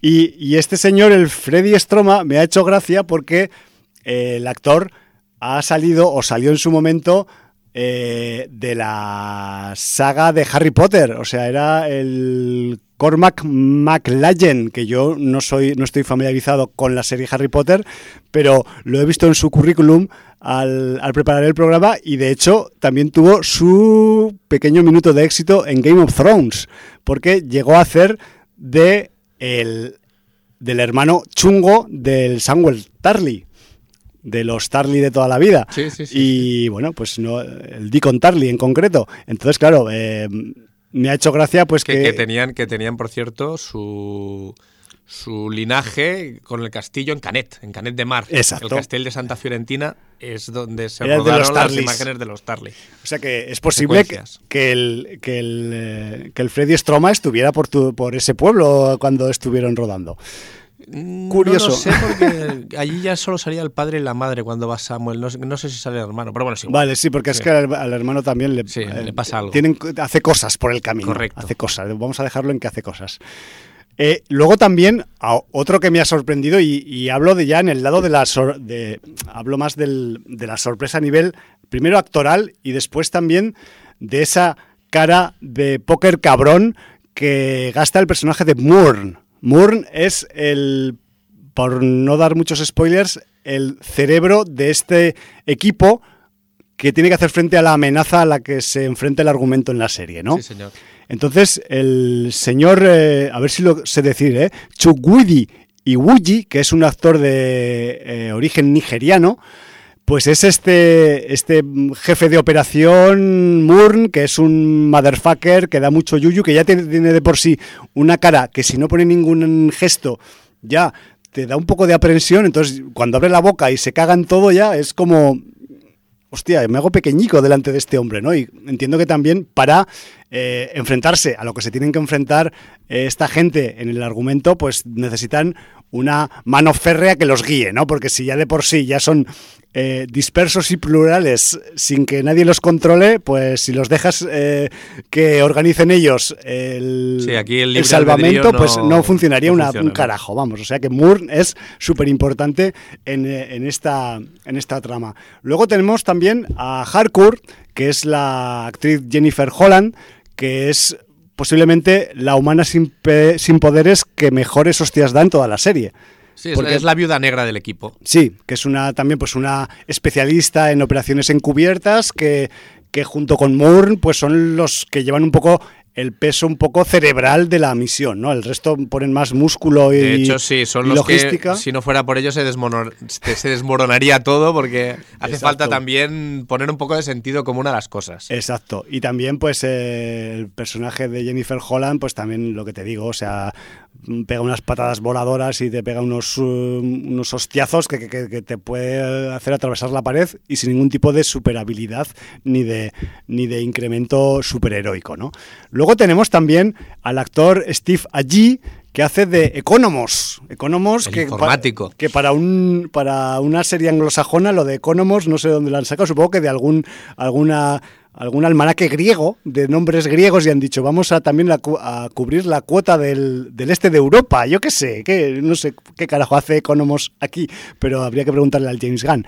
Y bueno, y es un tipo de esos que también pues como Adebayo que dices, pero pero estos qué hacen aquí? Pues para qué, pa' Bueno, qué- lo que has dicho tú, hace falta los cierta intendencia, Exacto. cierto componente de organización tecnológica. Bueno, pues O sea, ahí y es, es un tipo que, en- que en otras películas pues no pasaría de la primera pantalla y aquí es un tipo que es de esos personajes que por su condición física, pues eh, dices, mm, yo qué sé, eh, lo han puesto de relleno, nunca mejor Bueno, dicho. a ver, eh, él, él físicamente es grandote, es un tío y además se va creciendo a medida que avanzan los capítulos. Lo que pasa que con Economos ya tenemos un precedente y es que ya vimos que apuntaba maneras en Suicide Squad. Quien haya visto la película ya sabe lo que hace Economos en un momento determinado en el que hay que tomar una decisión y no es tan no es tan inútil como parece. Entonces el hombre pues aquí eh, digamos que confirma esta, esta, esta ascendencia en cuanto a ímpetu y valentía y a pesar de que es un informático pues joder, hay un par de situaciones o tres que da el do de pecho y lo da. Joder. Y son algunas de las escenas más celebradas de la serie, Sí, sí, sí, podríamos decir, ¿no? Y joder, la cara igual os sonará porque el tipo pues ya había aparecido en Guardianes de la Galaxia 2 y también que yo no me acordaba de él en la película Brightburn, la del niño cabroncete con habilidades. Sí, pues lo que ahí- pasa que ahí no llevaba barba, ¿puede ser? Podría ser, sí, igual le ibas a aparecer. No lo recuerdo, ¿eh? ahora sí va con barba con poca barba, pero mm, aparecía ahí también. en- Aquí, en cambio, va con barba y además la barba da mucho juego. Hombre, la barba forma parte fundamental del guion. O sea, Sí, sí. entre entre el águila y la barba, yo creo que tenemos ya el. Porque hay un águila también. No sé si. pero el del águila no podemos hablar porque es un águila y no es un actor. Bueno, no, está detrás, está detrás Dee Bradley Baker. Es verdad, hay un actor. Como Igli. Porque supongo que le han, le han tenido que hacer eh, capturas de movimiento al águila Sí, o algo, no- ¿no? no sé o, también o los grititos, los que grititos los, o lo que sea, sí, los, las- los que hace. Pero está acreditado, ¿eh? Sí, sí, sí, sí. Yo entiendo que también, a ver, Aguili, a pesar de ser un personaje, y esto es un pequeño spoiler, digital dentro de la serie, está muy bien hecho. Está O muy bien hecho, está muy bien hay hecho. que decir que, y tiene sus puntos, ¿eh? Tiene sus puntos Tiene- humorísticos brutales, ¿eh? eh, forma parte también de la función y es que aquí no se escapa ni el águila. O sea, si el águila también le toca hacer gracias y, y- y- y pelear en algunas escenas, incluso pues también eh, dentro de esa parte más dramática también, También tiene una tiene su parte. Me refiero que, que poca broma con el, no voy a decir pájaro, ave, porque un pájaro es un ave pequeña y águila es un águila de cabeza blanca, lo cual pues ya le hace como, como, como ave propiamente dicha, ¿no? No es un, Bueno, de hecho es, no el, es un gurrión. Es, es el animal que es el símbolo de la bandera de Estados Unidos. Exacto, sí, que por eso la lleva Peacemaker, porque a priori es un tipo que es súper patriota. Hombre, él luchará por la libertad sin importar cuántos hombres, mujeres y niños tengan que matar. ¿no? Exacto, Es- es así- su- esa, es la leyenda, ¿no? esa es la fucking La premisa, premisa. Y, y esa es la que, la que cumple, yo creo que hasta el último minuto de, de serie. Acabo ya la- el repaso, pero me faltan como un par, Jordi, pero es que yo me he quedado un- tan prendado con esta, con esta cohorte de Yo secundarias. todavía haría tres, ¿eh? Vale, Bueno, ¿vas, a, vas a hablar de Robert Patrick? Eh, no, porque Robert Patrick me parece principal. Vale, pero no, pero no, hemos- no hemos dicho nada. Es que Robert Vale. Patrick, a ver, Pues, si, si- lo si hablabas, ya. claro, si hablabas tú de Chuck Woody y Woogie, que tiene ese rostro, rostro pétreo, Sí. que ya mm, profunde, con, con sus rasgos ya impresiona. profundo respeto solamente mirarlo, pues claro, es que tienes a Robert Patrick, que es que el cabrón pone unas caras que ya te da mal rollo, o sea, ya no es que sea el puto temil, es que aquí es, es, el Es un señor mayor. Es el, el puto jefe de, de- de los nazis, ¿no? Es el, es el supremacista, El supremacista- de- del Estado. de no sé en qué estado y- y están, bueno, pero. te, te- te da mal rollo incluso en imágenes retrospectivas cuando tenía sus hijos. Y, Es bueno, un cabrón. te- es, es todo lo peor que, que- que se pueda pensar de, un ser humano. Es posiblemente. Porque pues, tiene el- mucho de ser y poco de humano. Exacto. Quizás es la interpretación más difícil de todas, de todas las que en el argumento, y también se la han dado pues al, al tipo que quizás también tenía más experiencia. Hay que decir que Robert Patrick aquí, aunque esté un poco crepuscular, eso no quita que el argumento le provea de eh, cosas para que no cuente que sea crepuscular. Y además hasta el final. Exacto, hasta el O sea, último momento. decir que incluso tiene, eh, vamos a decir, su momento sobrenatural. Pues sí, también, ¿por qué no? Si es que forma parte del juego también. Pues eso. Y vamos a decir que la primera vez que ves al Robert Patrick en la serie dices, pero ¿qué, qué ha pasado? Si parece, ¿os acordáis de Bibis y Badhead? Pues parece Bibis de viejo. O sea, Sí, han pillado sí. pues al, al perfil de eh, White Trash de la, est- Estados Unidos profundos y es que lo clava el cabrón. Si es que cuando le hacen la recreación de 30 años antes, es él Es con él. un mullet. Exacto. Le ponen un Con- mullet con un detrás poco de chollas y ya Y está. ya sí. sí, sí. Vamos, un tío tremebundo y que de esos que no te gustaría cruzarte en tu vida nunca jamás, porque seguramente le tendrías que Además golpear. de verdad, sí. Y, habla- y en esto, y en esto sí que lo decimos en serio incluso, ¿no? Sí, porque encima eh, mucha, de este, mucha de esta tipología de gente son unos cretinos, pero este Ya. es inteligente. Ya, este y tiene, no hay nada más peligroso que alguien malo e inteligente. tiene mucho coco este personaje, sí, el del... eh, que ¿Podemos decir de quién es familia este personaje? ¿O no? Sí, es que se ve en el primer capítulo. Es el Ah. padre de Pacificador. Eso, pues ya lo hemos dicho. por, si, por si tuviera pocas condicionantes ya el personaje de Robert Patrick, pues eso, que sepáis que es el, que es el papito del, del que te dije, del, del Chris Smith, que se llama así el, pacificador.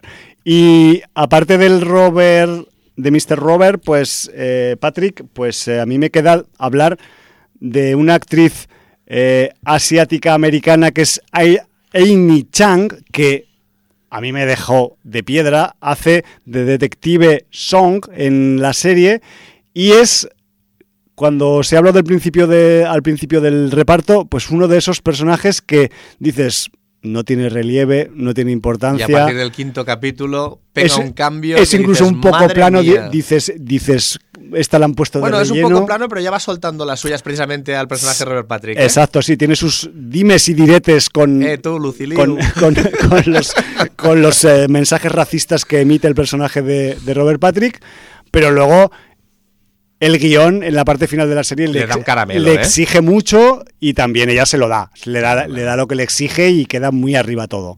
Lo cual también pues contribuye a esta eh, satisfacción generalizada sobre la serie, ¿no? Y el que me quedaba, porque no sé si quieres que hablemos de John Cena. yo- yo sí, si hablas ahora del que te quedaba, es que me imagino quién es porque también aparece a partir del capítulo 5. Sí, es un señor alto. Y además es que se Es que come es muy- luego todas las escenas postcritos, las come él porque es brutal. Es muy bueno. Es muy bueno. Es, bueno, es un tipo, es un actor bueno, o sea, es que es normal. Y, y estoy hablando, ya salgo de la- del misterio del actor. Quizás también otro de los que más registros tiene como secundario de Sí, toda la corte sí, de secundarios que hay en la serie, que es el señor Christopher Heyerdahl, que aquí en la, en la serie hace el personaje de Caspar Locke, que es pues un colega de los viejos tiempos, de esos que tienen viejos tiempos, De Moore. del Morn, del jefe del, del equipo de operaciones, que ya os podéis imaginar que si es colega suyo de hace tiempo, pues es que han hecho alguna mierda conjunta, alguna barra, barra basada en algún país de otra parte del mundo que no es Estados Unidos y que se incorpora también a la función pues en la segunda parte de la, de la temporada. Y joder, pues es que este hombre, lo primero, la clava dentro del argumento cada vez que sale y es que luego lo que dices tú, o sea, mm, en esos fragmentos de escenas recortadas que ponen en los títulos de crédito en todos los capítulos, pues desde que, desde que sale él, él se los come casi todos. Me refiero que a ese nivel, pues yo qué sé, o sea, chapó por el Christopher Heyerdahl porque es un tipo también con unos rasgos faciales y con su altura, pues que es muy, muy característico. Impactante también. También Cuando está serio, impactante, realmente. duro eh, y impone. Sí, y luego pues cuando se pone a hacer algún cachondeíto, pues dices, Es brutal, pero es qué hijo de puta, con la, brutal. con la cara de En la rueda de prensa. con la cara de monster que tiene Sí, el sí, cabrón, o sea, y luego, y luego es un cachondo, ¿no? Pero bueno, quien al hilo de, de este personaje eh, y de este actor, quien esté ahora viendo eh, una serie que se llama Chapel White, que sepa que quizás esta cara le va a sonar de algo en la serie. Que también está un poco ahí haciéndola en- como en paralelo con esta, aproximadamente. Muy bien. Y yo qué sé, o sea, aparte ya solo nos queda hablar de, del, del de la cena, del de los del de, Hombre, del yo- wrestling. Yo ya te he dicho que para mí ha, ha subido muchos enteros por, por su vis cómica, porque ha mejorado en capacidad actoral. Ya sabíamos que capacidad física la tenía. La tiene de sobra. Eh, y a mí me parece. Le auguro un muy buen futuro a John Cena. Sí, la verdad. yo incluso en algunas escenas le veo como un joven Schwarzenegger. Sí, Me recuerda sí, un poco no, por, aspecto físico. El aspecto ¿eh? físico es muy de Schwarzenegger, esos rasgos duros, cuadrados, mandíbula cuadrada, eh, muy musculado. Y, sí, sí, ti- tiene, tiene un- una equivalencia o se le puede equiparar con, con Schwarzenegger. Y bueno, desde luego, si tiene una carrera, mm, la cuarta parte de la que tuvo Arnie, pues ya se puede dar con un canto en los dientes. Ya, de hecho, incluso en alguna de esas eh, bromas cruzadas con mala baba que se hacen en la serie, le comparan cambiándole un poco el nombre con, con Schwarzenegger, ¿no? En el momento dado. Pero bueno, el- es como la guinda del pastel, al final, o sea, el John Cena aquí. Por cierto, eh, todo el mundo estaba pendiente si en el último capítulo habría algún guiño, habría ¡No! alguna cosa Se especial. había olvidado. Bueno, pues en el final del último capítulo sí que tenéis algo especial. Y, bueno, ¿podemos decir la palabra que empieza por C y luego sigue por ameo o no? O- Y- sí, además hay, hay un par de cameos. Hay cameos. Hay un par de cameos y otros que quedan en sombra, porque supongo que no pudieron coger para el cameo. Sí, o no estaban dispuestos Disponibles, o valían demasiado también Sí. como lo de la banda sonora. Bueno, ¿no? aquí creo que es cameo. Yo creo que los que los dos que aparecen, yo no creo que hayan cobrado. Sí, o bueno, les han pillado porque no, porque además porque un- tienen un- contrato uno, la gente que lo conoce dice que es un cachondo y que es y que se presta. y que es muy majo y que se presta a estas cosas. Me lo imagino. Y, y además con el chiste que le hacen, Hombre, y además O sea, es, es un chiste recurrente, recurrente, que, sí, que- sí. que viene desde el principio de la serie y al final acaba la serie con que el chiste se hace presencial, ¿no? Correcto, correcto. Con lo cual ya es como si se cerrara el círculo de esa broma. También ha habido gente que me ha preguntado, ¿aparece comadreja? No voy a decir nada. Yo tampoco voy a decir nada, pero estoy triste. Mis labios están sellados.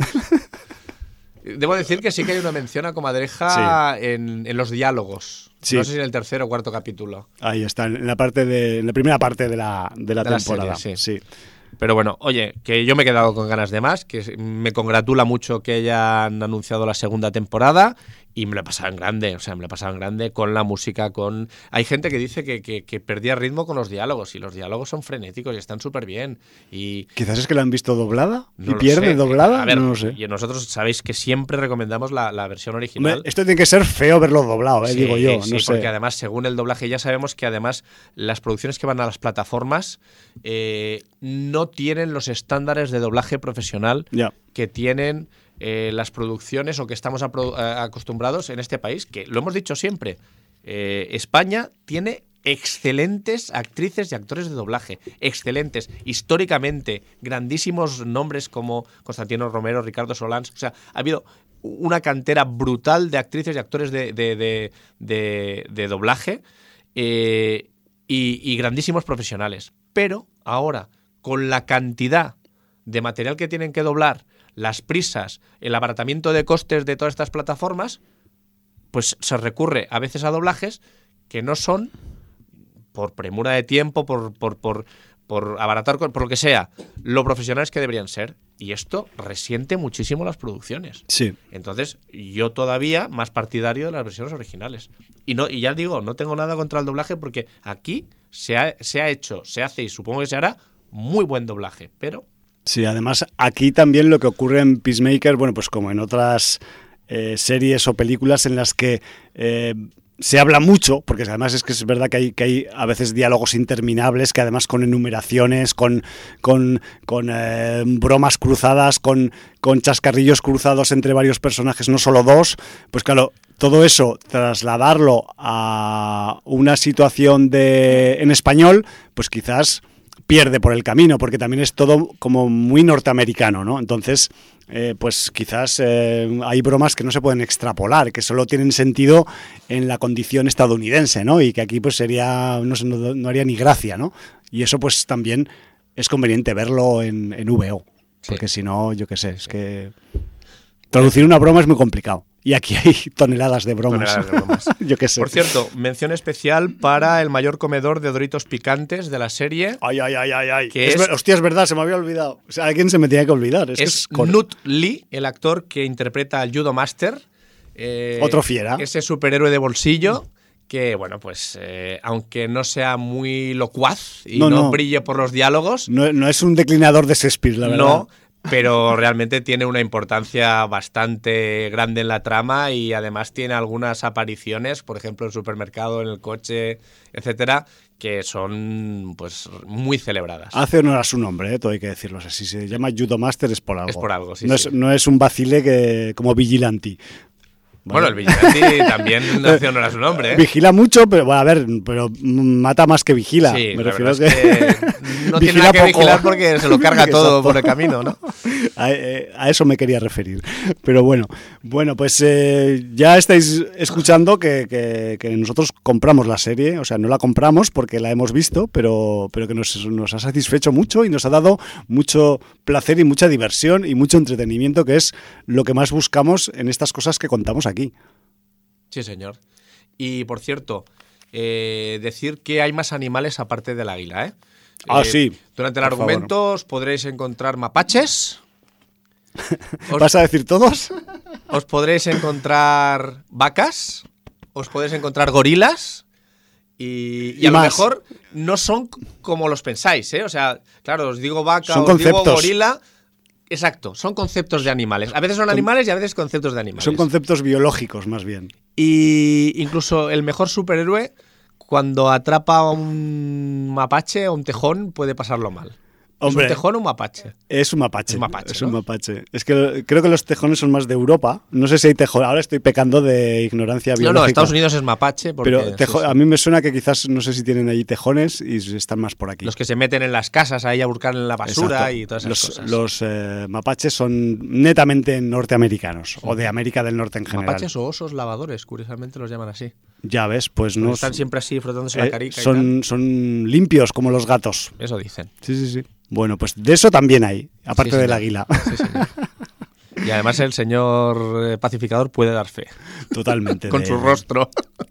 Muy bien, pues nos dejamos alguna cosa en el tintero. Le hemos, Seguramente, pero. le hemos dado mucha tralla a Le la hemos dado serie. mucha tralla. Pero es que yo creo que se nos ha quedado impregnada de nuestras retinas y en nuestras neuronas, ¿no? Yo me lo he pasado muy bien. Yo la verdad es que cada semana estaba con muchas ganas de ver el capítulo de Peacemaker y me lo pasaba bomba. Yo debo reconocer que en este último fin de semana eh, he tenido más diversión que en otros fines de semana porque me, me he tenido que ver tres capítulos seguidos en tres días. los tres finales. En tres días sucesivos. Sí, porque yo mm, intento no verlos el mismo día porque en el caso de que se estén bien o se disfruten mucho, como es este caso, pues me parece desperdicio, ¿no? Entonces tengo que esperar a que pasen al menos 24 horas para volver otra vez Para ahí. dosificártelos, ¿no? Exacto, sí, sí, sí, porque el placer se debe dosificar y si no, pues acabas un poco en el fuera de la realidad. Te piensas que vives en una, en una realidad feliz y no es así. Tenemos que ir un poco compensando con lo que tenemos la ahí realidad fuera. con la ficción. Con sí. la ficción, exacto. Bueno, pues ya mm, yo creo que nos hemos hecho un buen compendio de lo que es esta serie. O sea, si no, te, si no pensabais verla, yo creo que más no podemos decir ya para Sí. convenceros. Y no es una vendida de moto, ¿eh? os lo pasaréis Eso. bien. Eh, casi nos hemos comido el programa con Pacificador. Eh, bueno, todavía nos queda un poco de tiempo. Sí. Quizás nos puede caber alguna producción. Sí, de- tú tenías ahí por una producción ya. tengo producciones de Porque festivaleras. es que de tenemos de festivales, tenemos bastantes cosas Sí, todavía y pendientes. entre una cosa y otra, pues eh, hay que ir soltándolas, ¿no? De vez en cuando, porque al final salen en DVD y en, y en Blu-ray y nosotros ni siquiera hemos hablado de ellas aquí cuando ya han hecho su periplo, ¿no? Eh, comercial o festivalero o, o el que les toque hacer, porque en el caso de esta que te voy a hablar, Jordi, si me dejas hablar a mí, Sí. eh, no sé si ha tenido mucho recorrido porque ha sido una peli que en cierta manera pues se le ha criticado bastante. Pero bueno, también es una peli... Bueno, ahora si hablas de ella, en tres semanas la estrenan. Es verdad. O la van a publicar en España en DVD. Yo qué sé, vete tú a saber. Estoy hablando de una peli difícil de agarrar que viene de la época festivalera de- del año pasado, de 2021, y que es la, al menos hasta el año pasado, la última película que había hecho el director británico Ben eh, Whitley. Ben Whitley, que es el director de películas que hayamos podido comentar aquí en Sin Audiencia, como Kill List, que ya la comentamos en el Sin Audiencia 470, hace casi la mitad de los programas que, que hay en el momento actual, ¿no? O también High Rise, que también hablamos de ella en el Sin Audiencia 683. Pues bueno, eh, Ben Whitley se descolgó el año pasado con In the Earth, en la Tierra, con una película un tanto especialita que él había facturado junto a unos cuantos colaboradores en el 2020. O sea, la película In the Earth, y esto no es un descargo en cuanto a su resultado, sino un condicionante ambiental que yo creo que es interesante saber, y es que la peli se pensó, se escribió y se produjo y se realizó durante la época de cuarentena en el Reino Unido en 2020. Concretamente, el rodaje fue en 15 días durante el agosto de 2020. ¿Con esto qué quiero decir? Pues, pues que la peli, aparte de que es de Mr. Whitley, que nunca es un tipo fácil o sencillo o estándar para contar sus historias, pues aparte es una película que está hecha, yo creo que un poco por cabezonería de decir, vamos a hacer una película este año que no se puede hacer casi nada, vamos a hacer una peli. Y entonces el Ben Whitley, yo me lo imagino, antes de hacer la peli, pues llamando a sus contactos de producción y de temas técnicos y tal, y a unos cuantos actores y decirles, oye, que como esto es muy aburrido quedarse en casa, vámonos al monte, pillamos unos cuantos cachivaches y unos trastos de un bazar asiático de un todo a 100 de Inglaterra y nos vamos al monte y montamos ahí un argumento ahí pues medio mm, de misterio, de ciencia ficción, con un poco de terror, con unos toques gore de estos que nos gusta meter a nosotros en nuestras pelis que son impactantes y tal. Y, joder, al menos pues aprovechamos el año, ¿no? Ya que va a ser un año perdido, pues mm, intentamos un poco sacarle un partido creativo y argumental, ¿no? Yo me todo esto es una paranoia mía que me imagino al Ben Whitley pues eh, organizando así la jugada, ¿no? Porque luego cuando ves In the Earth, evidentemente pues te das cuenta de que es una película que aparte de que trata el tema que trata, que os lo voy a contar ahora, pues es una peli que en la que prima sobre todo la cuestión actoral y el espacio natural en el que ocurre, porque la mayoría de la película ocurre en pleno monte, donde no te pueden estorbar ni te puede venir a detener la polis porque estás metido en el monte y no saben que estás allí, mientras los demás están encerrados en su casa. Eh, me mm, reitero la, el momento en el que se grabó la, la película, se realizó. Y bueno, pues el resultado para haberse rodado en esas condiciones a mí me parece cuanto menos un ejercicio de curiosidad cinematográfica. Me refiero que evidentemente es una película que se le pueden sacar muchos defectos, pero me parece que es una película también valiente por el momento en el que se realizó y además me parece que para contar con los escasos recursos que Ben Whitley contaría para rodar aquello en verano de 2020, pues me parece que el resultado está de sobras justificado respecto a la, a la inversión realizada, ¿no? ¿Qué ocurre en In the Earth? Pues bueno, eh, tenemos, como en el mundo real en el que se rodó, un mundo en el que hay una pandemia a nivel mundial y un científico viaja de su zona de confinamiento urbanita pues a una zona montañosa en, en Inglaterra con todas las precauciones del momento y todos los condicionantes pandémicos del momento. O sea, vamos a decir que el paralelismo entre la película y el momento en el que se rodó pues es prácticamente el mismo. Lo que pasa que en la película pasan cosas de ciencia ficción y de género, de varios géneros, ¿vale? Que, que en el mundo real también pasan, pero aquí pues más acentuadas, ¿no? Entonces, este científico eh, tiene un programa de un programa de investigación, me refiero, no tiene un podcast. Tiene un, eh, es investigador de temas eh, biológicos, botánicos y de agricultura y, tiene que mm, pues hacer un viaje a esta zona montañosa para llegar a un laboratorio en el que se están eh, pues realizando experimentos eh, con, con el proyecto en el que él participa. ¿no? Cuando llega al- a la base de operaciones se da cuenta que una de sus colegas cercanas dentro del proyecto pues ha- lleva desaparecida varias semanas en el monte y decide salir a buscarla. Eh, le acompañará en esta aventura pues una guarda forestal que conoce el monte de la zona, la zona boscosa de, este área. Y bueno, se adentrarán en la espesura del bosque y a pesar de tener una compañía como una guarda forestal experimentada, pues la búsqueda de esta científica pues quizás no será todo lo grata ni todo lo fácil que se esperaban. Y dejo los puntos suspensivos porque si algo hay que saber de In the Earth es que hay que saber muy pocos detalles también al respecto de la de por dónde se ramifican luego las cuestiones argumentales que tiene, que tiene la película. Ya os voy a decir que hay ramificaciones y condicionantes de género que van desde el folk horror al gore, a la ciencia ficción pura y dura más, más científica que ficción. También tenemos máximo suspense en bastantes partes de la trama y todo ello adornado por conceptos tan eh, biológicos como las micorrizas. Diréis, ¿y por qué el HUM habla de micorrizas en Sin Audiencia? Pues porque parte de la investigación que realiza el protagonista y los otros científicos de la película va sobre estas curiosas y beneficiosas simbiosis que tienen las raíces de las plantas con determinados hongos y que pues eh, ayudan y contribuyen a que las plantas luego pues tengan mayor desarrollo, mejor producción biológica y botánica y todos estos asuntos a nivel científico.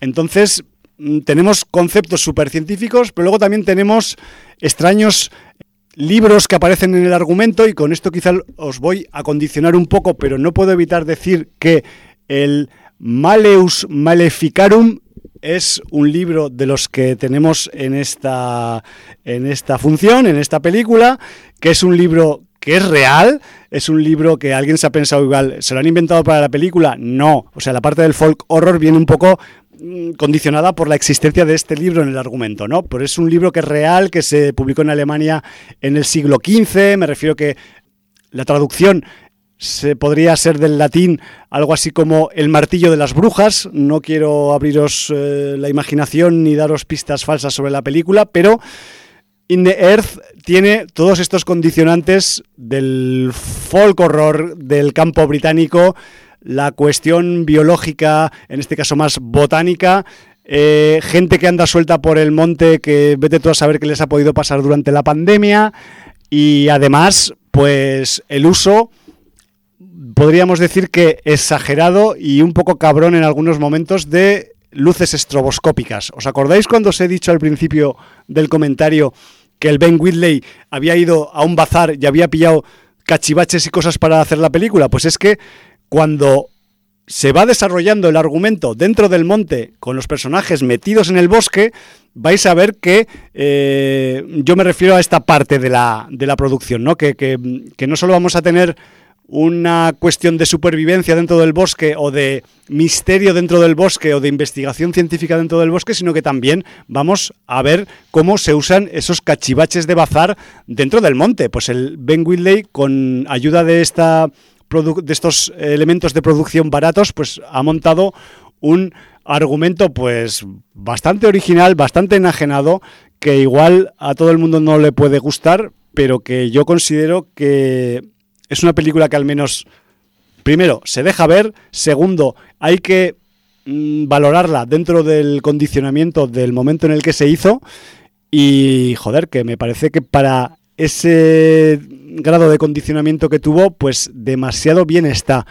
Que se le podría haber sacado mejor partido, que podría haber tenido un argumento menos enrevesado, porque la verdad es que, lo confieso, y a riesgo de que sea un pequeño spoiler, hay cruce de géneros en In the Earth. O sea, me refiero que cuando el, meollo de la cuestión se descubre ahí y se sabe lo que está ocurriendo en el monte, pues realmente pues ahí, ahí hay, sustancia de, crossover de géneros, ¿no? Y, y eso pues la hace, entre comillas, un poco especial.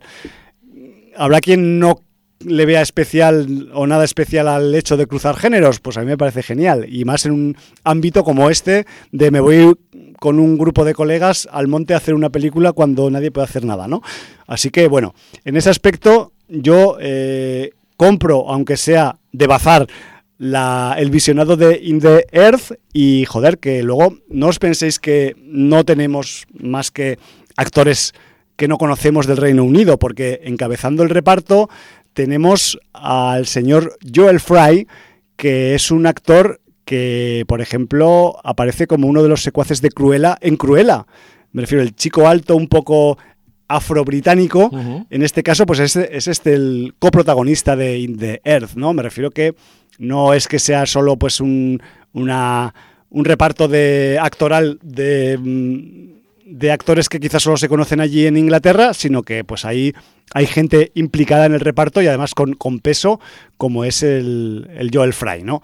Aparte de eso, ya os he dicho antes que es Ben Whitley, o sea, mm, cuando este tipo mm, tiene que usar la violencia en el bosque, en este caso, porque todo ocurre en el bosque, menos la primera parte introductoria de la peli, pues, pues va a saco. Y me refiero que las cosas que les ocurren a los personajes a nivel de violencia y de heridas y de cosas que les pasan en el bosque, pues realmente son dolorosas, porque este hombre sabe mostrar mm, la violencia de una forma muy cruda en sus, en sus producciones y en ese aspecto, por mucho que se haya hecho durante la pandemia y con pocos medios, la parte gore está, vamos, está de laboratorio de superproducción. O sea, a ese, ese respecto es quizás eh, uno de los detalles que más, que más sobresale, ¿no? Y además, pues eh, ya sabéis que en el bosque te puedes hacer daño con muchas cosas, pero si encima andas en una investigación científica, pues con unas pocas cosas más, ¿no? Me refiero que no quiero hacer tampoco spoilers de los vehículos eh, violentantes que, que, afectan a los, a los actores y a las actrices, pero que es un tema de los que también pues eh, se puede resaltar un poco dentro de la producción de In the Earth. No me quiero extender mucho más porque lo que hay que hacer, si os apetece, es ver la película. Con este, con este espíritu creo que hay que verla, de, con el de que es una película que no es estándar, que está hecha en un momento en el que era muy difícil hacer películas y que, y que además pues está hecha, yo creo que tiene un punto de mala hostia y de humor negro negrísimo girado al 200% del grado del que usa Mr. Whitley también pues en otras de sus producciones como es Kill List, que aunque digas ¿y dónde ves tú el humor ahí? Pues hombre, tiene su, su sorna porque es ese humor amargo de decir, bueno tíos, o sea, sois los putos seres humanos, dais asco y esto es lo que os enseño, ¿no? Os pongo el espejo en la cara, ¿no? Que, que eso siempre lo hace él un poco en sus películas. Pues aquí también, también está ese componente un poco de, de ironizar y hacer humor negro con la condición humana, que, que eso es un poco uno de los eh, caracteres que eh, pues le dan un poco de, de nombre a, a, Ben Whitley. Y dicho esto, creo que lo voy a dejar aquí, Jordi.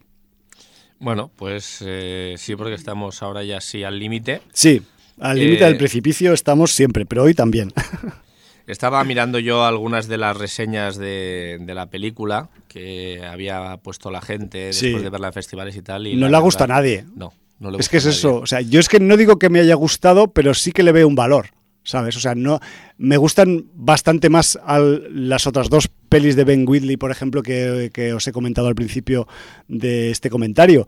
Pero, pero es- eso no quita que esta peli tenga su punto. Y no te digo que la vaya a ver cada año, la película, pero mm, yo no eh, veo que he desperdiciado mi tiempo habiéndola visto. Muy bien. ¿vale? Y además eso, con todos esos condicionantes de eh, británicos, de pandemia y de bosque. O sea, el bosque, el bosque te comerá. Y si no, poneos a prueba. Yo qué sé.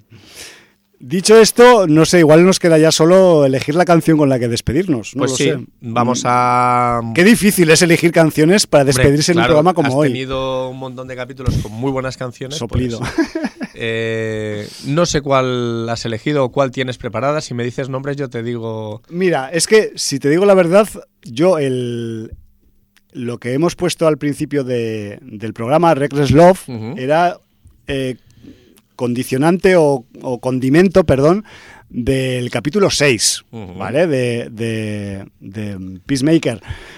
Tengo eh, un par de elecciones, pero me tienes que ayudar tú y esto lo vamos a hacer en directo, Pues del capítulo 5, porque el 6 ya lo he elegido yo, o sea, tenía Lita Ford, Kiss Me Diddley y Reckless Love Monster, Monster, y he elegido, a pesar de que Lita Ford también lo hace muy bien, o lo hacía muy bien, pues no sé, me parecía más cañera, más eh, contundente el rollo de los finlandeses y he elegido él. Pero para el otro, para la despedida, tengo del capítulo 5 de, de Peacemaker, eh, Sister Sin Fight Song, que es un tema muy cañero, pero luego también tengo Dynasty de Human Paradox, que también es muy cañero. Entonces, si me dices la verdad, o sea, yo tiro la moneda al aire porque, o sea, he estado pensando, digo, para despedir, ya lo hablaremos en antena o fuera de antena o lo que sea, porque a mí me da igual cualquiera de las dos, porque las dos son pepinorros. Entonces, Pues la que quieras, me da igual. venga. Sí, porque tampoco son dos bandas que me llamen especialmente. Vale, pues voy a poner eh, Sister Sin, Fight Song, que quizás Eh, Dynasty es más así como más eh, producción grandilocuente y, y la de Fight Song pues es como más cañera, es más mm, más, rock callejero, más más hard rock y igual pues un poco eh, más música cañera, un poco para, para despedir un programa como este, que, que a veces ponemos música de motosierras y a veces ponemos música cañera y a veces ponemos música suavecica, pero bueno, las menos veces también, todo se ha dicho, ¿no? Pues muy bien, pues dicho esto, ya no nos queda tiempo para más. Emplazaros a la semana que viene, como siempre, y despedirnos de vosotros con nuestra despedida habitual. Valar Morgulis. Motherfuckers de la paz.